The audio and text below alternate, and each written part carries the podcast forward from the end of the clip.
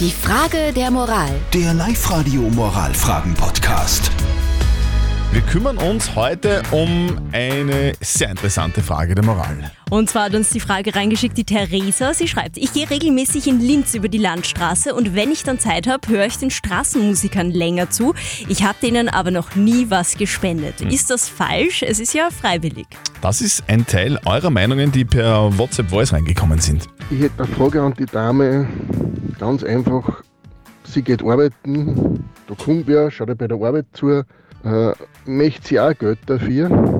Weil wenn ich bei einem Straßenmusiker stehen bleibe und den zuschaue bei der Arbeit, dann, okay, es ist freiwillig, aber man gibt ihm doch ein, zwei Euro. Weil es ist ja wurscht, es ist ja seine Arbeit. In dem verdient er ja sein Geld. Also ich würde ihm da schon ein, zwei Euro reinschmeißen und ich mache es auch. Alles klar, danke, tschüss. Okay. Haben wir noch Meinungen? Äh, die Jasmin hat reingeschrieben, wenn einem die Musik gefällt, dann was spenden. Viele spielen sowieso aus Überzeugung. Manche sind auch schon entdeckt worden und dann große Stars geworden. Der Paul ist anderer Meinung, der sagt, nein, ich spende nicht. Ich habe selber so wenig Geld und Straßenmusiker könnten sich ja auch einen richtigen Job suchen. Okay.